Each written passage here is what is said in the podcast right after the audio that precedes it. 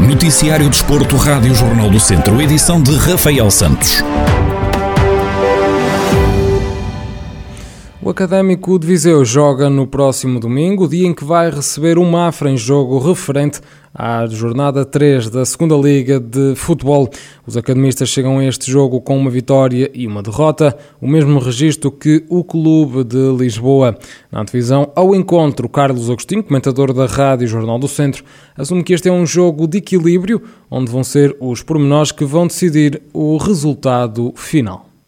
É verdade que o Académico começou bem. Neste segundo jogo, Parece-me a mim que, até pela segunda parte, o Académico podia ter saído com outro resultado. Agora, naturalmente, que vai defrontar o Mafra, que também vem de um, de um, resultado menos positivo, que tinha começado também bem. É um jogo de equilíbrio muito, muito competitivo, como naturalmente será eh, esse e todos os outros, em que o pormenor poderá fazer a diferença. E, e é verdade que o Académico, eh, nos dois jogos anteriores, eh, acabou sempre por estar a perder. Num deles conseguiu dar a volta, no outro não. E importante, primeiro de tudo, organizarem-se para não sofrer golos. Porque principalmente até no início da, da, da época, nesta fase inicial, as equipas ainda não estão com grandes dinâmicas e é muito importante não sofrer golos, porque depois para virar um resultado torna-se muito complicado.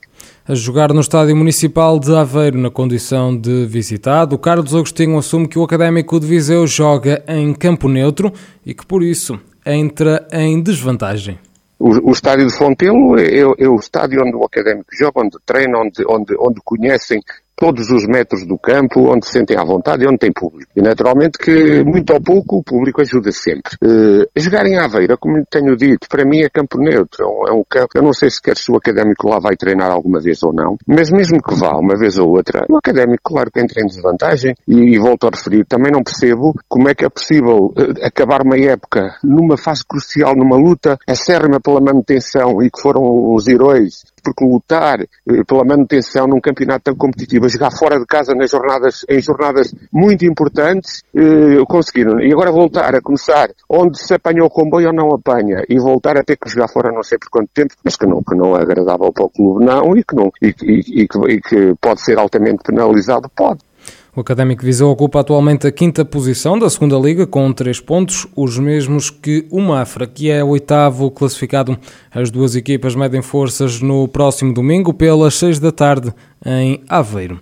Sernancelho vai receber os campeonatos nacionais de ciclismo de estrada em cadetes, júniores e femininos. A prova realiza-se na Terra da Castanha este fim de semana.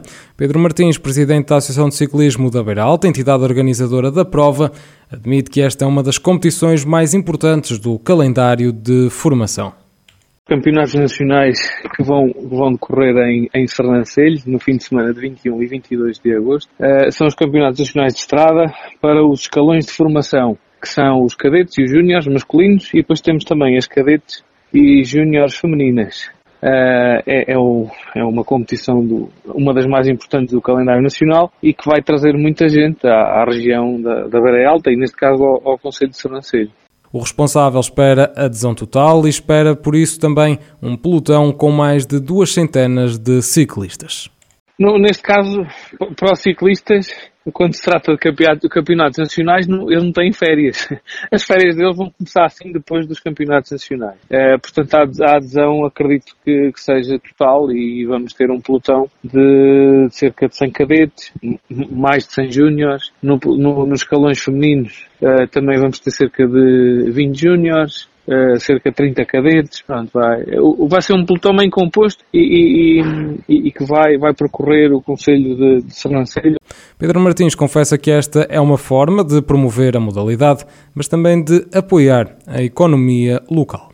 Um dos objetivos principais pelo qual nós nós nos preocupamos em trazer o ciclismo para a nossa região é não só promover a modalidade na Beira Alta, mas também de, de dar um apoio à, à economia local e, e, promover a região através destas, destas atividades. Os campeonatos nacionais, por exemplo, são, são a prova de que o ciclismo traz muita gente para aqui. É que as equipas têm vindo ao longo das últimas semanas para Sernancelho para fazer reconhecimentos de percurso. Já começaram a vir desde o final de julho e vão, vão vindo ao longo do tempo. Uh, muitas das vezes acabam por, vêm, fazem a competição deles, acabam por gostar da região e voltam mais, mais tarde para, para fazer estágios. Sernancelho vai então receber os Campeonatos Nacionais de Ciclismo de Estrada em cadetes, júniores e femininos. A prova realiza-se na Terra da Castanha ao longo deste fim de semana. Falamos agora de downhill. Luís Ribeiro, campeão nacional e europeu na categoria de Masters 30 da modalidade, natural de São Pedro do Sul, vai agora ser representado pela União Desportiva da Sampedrense, depois de ter ficado sem clube.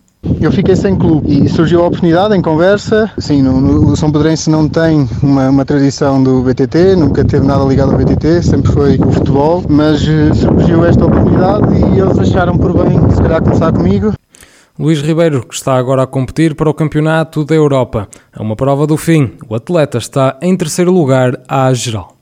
Joguei um bocado pelo seguro, era possível o pódio, mas como choveu, ia-se realizar na mesma, na mesma semana os campeonatos da Europa. Eu também joguei um bocado pelo seguro, porque a pista era um bocado complexa e difícil e bastava um erro para deitar tudo a perder. Eu achei muito mais importante defender o título de campeão da Europa do que estar a lutar pela taça. Portanto, e deu um quinto lugar, o que não é, não é tão mau assim. Mas pronto, isso também complicou um bocado as minhas contas, agora estou em terceiro e vamos ver se, se consigo manter o lugar. O atleta de Downhill acredita que deve manter o terceiro lugar na final. Eh, quanto a expectativas é tramado porque eles este ano quando marcaram o calendário da Taça da Europa hum, fizeram coincidir a quarta prova calha no mesmo fim de semana que é este já o próximo, que os campeonatos do mundo. E eu, por exclusão de, de hipótese, né, optei pelos campeonatos do mundo. O bom no meio disto tudo é que todos os que competem comigo estão aqui, portanto as contas devem se manter assim e eu acredito que devo manter o terceiro lugar depois no, no final. Vamos ver como é que corre. Agora estou focado nos campeonatos do mundo e ver como é que corre. Estou a sentir-me bem. Pode ser que, que aconteça algo bonito. Vamos ver. De São Pedro do Sul, Luís Ribeiro, campeão nacional e europeu na categoria de Masters 30 de Downhill, é agora representado pela União Desportiva da Sampedrense. Fechamos pelo automobilismo, onde Jorge Almeida, piloto de perícias de Mangualde, vai marcar presença na perícia cidade de Meda, a quarta prova da temporada, que acontece no próximo domingo.